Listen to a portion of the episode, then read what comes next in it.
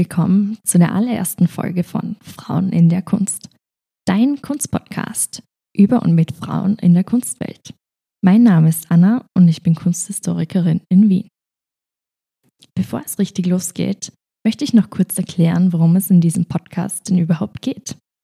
Bei Frauen in der Kunst möchte ich zusammen mit Künstlerinnen, Galeristinnen und vielen weiteren Expertinnen über verschiedene Themen an der Schnittstelle von Kunst und Feminismus diskutieren und sprechen. Dabei stehen geschichtliche Hintergründe sowie aktuelle Trends und persönliche Erfahrungen im Vordergrund. Des Weiteren möchte ich mit diesem Podcast Sichtbarkeit für all diese tollen Akteurinnen schaffen und auf die geschlechterspezifischen Ungleichheiten aufmerksam machen. Und jetzt noch ein kurzer Disclaimer, denn mit Sichtbarkeit für weibliche Positionen in der Kunstwelt möchte ich ausdrücklich alle Personen einschließen, die sich der weiblichen Geschlechtsidentität zugehörig fühlen, ganz unabhängig ihres biologischen Geschlechts. In Frauen in der Kunst gehe ich auf die sexistisch motivierte Benachteiligung ein und deren Auswirkungen auf die Kunst, Welt und Kunstgeschichte. Es gibt natürlich viele weitere Ungleichheiten, die sich auch untereinander verstärken können, auf die ich in diesem Podcast nicht explizit eingehen werde, denn das würde unseren Rahmen sprengen.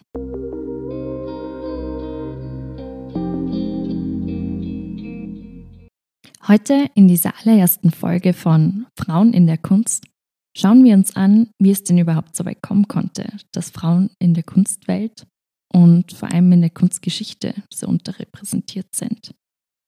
Oder wie Linda Nochlin so schön sagte, Why have there been no great women artists?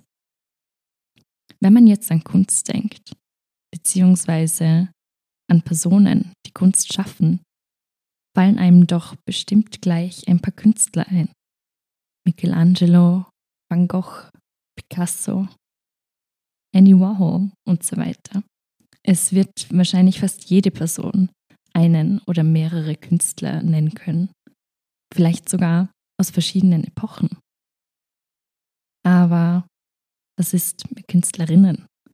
Wie viele Künstlerinnen fallen euch jetzt auf Anhieb ein? Und aus wie vielen Epochen? Und da fängt das Problem schon an. Künstlerinnen wurden jahrhundertelang aus dem kunsthistorischen Kanon ausgeschlossen. Die Kunstgeschichte und vor allem die Kunstgeschichtsschreibung ist seit Jahrhunderten männlich geprägt, wie ja Geschichte an sich auch. Die Frau war seit jeher hauptsächlich ein inspirierendes Modell und regte die männliche Kunstproduktion an. Frauen galten als Projektion männlicher Fantasien und Wünsche und wurden nicht als gleichwertiger Teil des künstlerischen Produktionsprozesses gesehen. Die Frau erscheint in der Kunstgeschichte zunächst als Kult- und Demonstrationsobjekt. Die Schönheitsideale der Zeit haben sich ja primär am Bild der Frau und des weiblichen Körpers manifestiert. Darin sieht man ja auch, dass die männliche Vorherrschaft nicht von ungefähr kommt, sondern wirklich historisch gewachsen ist. Und diese männlichen Sichtweisen bis heute auf den Kunstbetrieb und die ganze Kunstgeschichte wirken und diese geformt und geprägt haben. Das fängt schon bei Vasaris Viten an, bei dem Frauen bzw. Künstlerinnen höchstens in den Fußnoten vorkommen. Ja, zur Info, Vasari hat 1550 eine umfangreiche Sammlung an Künstlerbiografien herausgebracht, darunter Zeitgenossen Vasaris, aber auch frühere Künstler, unter anderem Leonardo da Vinci, Raphael, Michelangelo. Ähm, die Viten Vasaris gelten als Gründungstexte der Kunstgeschichte und sind bis heute eine total wichtige Quelle zu Künstlern der Renaissance. Aber wie eben erwähnt, nicht für Künstlerinnen. Abgesehen davon wurde Frauen oft der Zugang zum Beruf der bildenden Künstlerin verwehrt oder beziehungsweise erschwert, Denn Maler gaben ihre Werkstätte an Söhne und Neffen weiter, aber nicht an Töchter oder Nichten. Die Akademien waren damals für Frauen eigentlich nicht zugänglich und ja, Frauen brauchten eine Erlaubnis des Gatten oder Bruders, Vaters, you name it, um einen Beruf zu erlangen. Also somit hatten Frauen beinahe keine Chance, bildende Künstlerin zu werden, geschweige denn eine professionelle Ausbildung zu erlangen. Eine der wenigen Ausnahmen zu dieser Zeit war Sophonisba Anguissola, die dann auch als Porträtmalerin am spanischen Hof unter König Philipp II. tätig war. Ihr wohl bekanntestes Werk ist Das Spiel vom Schach von 1555. Und ja, keine Sorge, alle erwähnten Künstlerinnen und deren Werke findet ihr in der Podcast-Infobox. Und ich kann es euch nur nahelegen, die Künstlerinnen und auch deren Werke bei Gelegenheit im Internet noch genauer zu studieren. Angisola war aus einer italienischen Adelsfamilie stammend und ja, somit wurde ihr und ihren Schwestern eine professionelle Ausbildung ermöglicht. Ihr wurde auch von Vasari ein Kommentar in seinen Viten gewidmet, was ihr dann in der nachfolgenden Kunstgeschichtsforschung viel Aufmerksamkeit einbrachte. Sie hatte auch Kontakt zu Michelangelo, der sie unterstützte und ihr zur Übung Skizzen schickte. Zwar ist Angisola eine Ausnahmeerscheinung unter den Künstlerinnen der Renaissance, aber ja, ich würde sagen, auch ein wunderbares Beispiel dafür, dass sie von ihrer männlichen Umwelt immer gefördert und nicht unterdrückt wurde. Ja, eine weitere Künstlerin, dessen Leben und Oeuvre in der Literatur viel Aufmerksamkeit erhielt, ist Artemisia Gentileschi. 1593 bis 1651. Als Malerstochter hatte sie natürlich einen ganz besonderen Zugang zum Handwerk und lernte in der Werkstätte ihres Vaters. Ihr Selbstporträt La zeigt die Künstlerin aktiv in malender Pose als Allegorie der Malerei. Und ja, macht ganz deutlich, weshalb sie die berühmteste Malerin des Barock ist. Um noch kurz einige weitere Künstlerinnen zu nennen, bevor wir einen Sprung ins 19. Jahrhundert wagen. Elisabeth Sophie Chiron sorgte bereits mit 16 Jahren mit dem Malen von Porträts in Paris für den Unterhalt ihrer vaterlosen Familie. Das war Anfang 18. Jahrhundert. Oder die deutsche Rokoko-Porträtmalerin Anna Dorothea Theerbusch, die ab 1761 als Hofmalerin an fürstlichen Höfen in Süddeutschland tätig war. Und die Vorarlbergerin Angelika Kaufmann. Kaufmann und Mary Moser zählten Mitte des 18. Jahrhunderts zu den GründungsmitgliederInnen der Royal Academy of Arts in London. Sie sollten jedoch fast 200 Jahre lang die einzigen Frauen an der Akademie sein das heißt bis 1936. Nur kurz zur Info, die Royal Academy of Arts in London ist eine der wichtigsten Kunstinstitutionen in Großbritannien und war fast 200 Jahre lang nach deren Eröffnung frauenlos.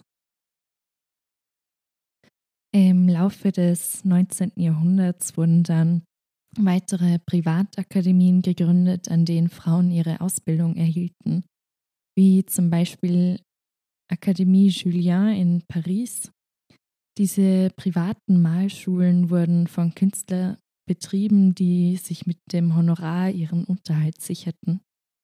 Hier erhielten Künstlerinnen wie Paula Modersohn-Becker, Gabriele Münter und Käthe Kollwitz ihre Ausbildung. Mit der Eröffnung der Akademien für Frauen wird diesen der Zugang zu einer professionellen Ausbildung erheblich erleichtert. Dennoch benötigen sie ein Einverständnis eines männlichen Verwandten, aber ja, sie durften immerhin erstmals offiziell eine akademische Laufbahn antreten. Sicherlich gab es zuvor auch private Ausbildungsmöglichkeiten, aber diese waren meist mit extrem hohen Kosten oder eben nur in einem künstlerischen Umfeld möglich, wie die bereits erwähnten Künstlerinnen Angisola und Gentileschi deutlich machen. In Wien dauerte es bis 1920, bis Frauen offiziell an der Akademie für Bildende Künste zugelassen wurden. Das ist gerade mal 100 Jahre her. Es sollte auch nicht unerwähnt bleiben, dass Frauen damals an vielen Akademien nicht an den Aktstudien teilnehmen durften. Somit blieb ihnen immer noch ein großes Ausbildungsfeld verwehrt. Und wegen diesem fehlenden Training konnten Frauen zum Beispiel die Kunst der Historienmalerei, also die mit den zahlreichen nackten mythologischen Figuren, nur schwer erlernen oder zumindest nicht auf offiziellen akademischen Wege. So mussten Künstlerinnen, sagen wir einmal in Anführungszeichen, den eigenen Garten auf die Leinwand bringen oder Blumen zeichnen, wodurch ihre Karrierechancen dann von vornherein geringer waren als die ihrer männlichen Kollegen. Und es sollte natürlich auch nicht vergessen werden, welche Ansprüche an eine Frau im 19. Jahrhundert gestellt wurden. Sie mussten sich um den Haushalt, die Kinder und natürlich das gesellschaftliche Leben kümmern und hatten somit auch weniger Zeit zur Verfügung, sich den künstlerischen Tätigkeiten zu widmen. Zudem war es überhaupt nicht anerkannt, Künstlerin zu sein.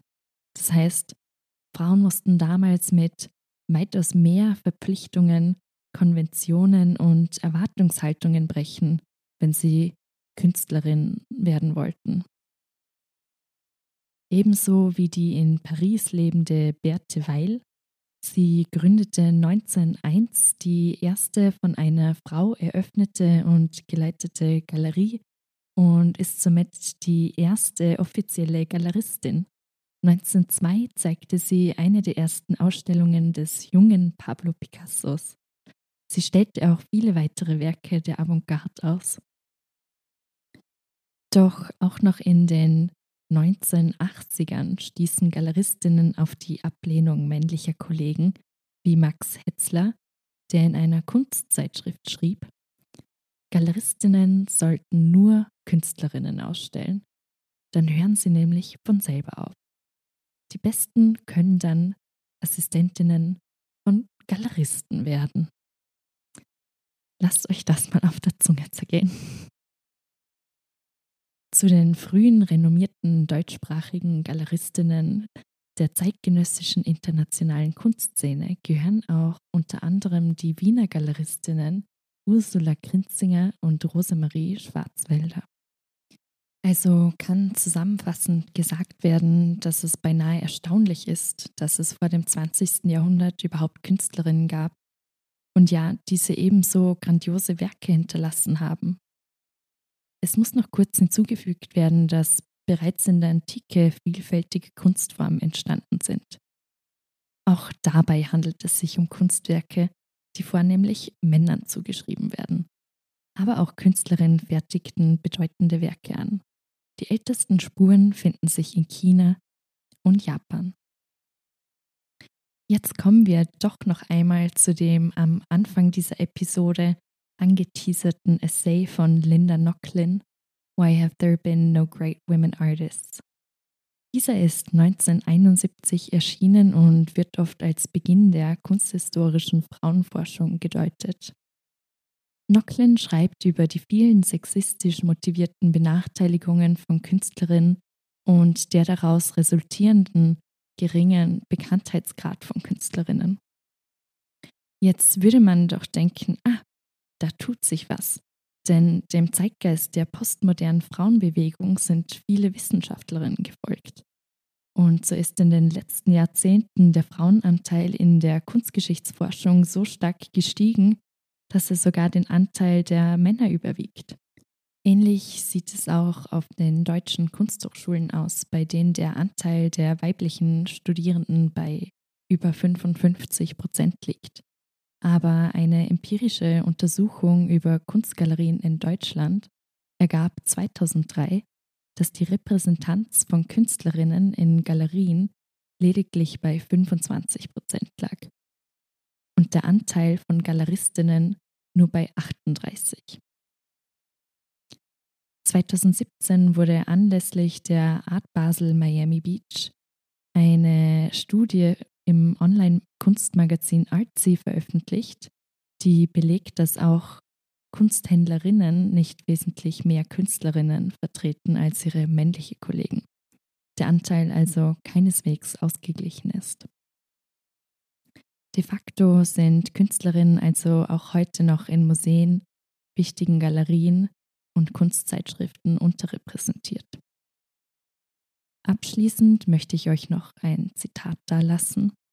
Es prangte auf einem Plakat der US-amerikanischen Künstlerinnengruppe Guerrilla Girls Ende der 1980er Jahre. Do women have to be naked to get into the Met Museum? Less than 5% of the artists in the modern art section are women, but 85 of the nudes are female.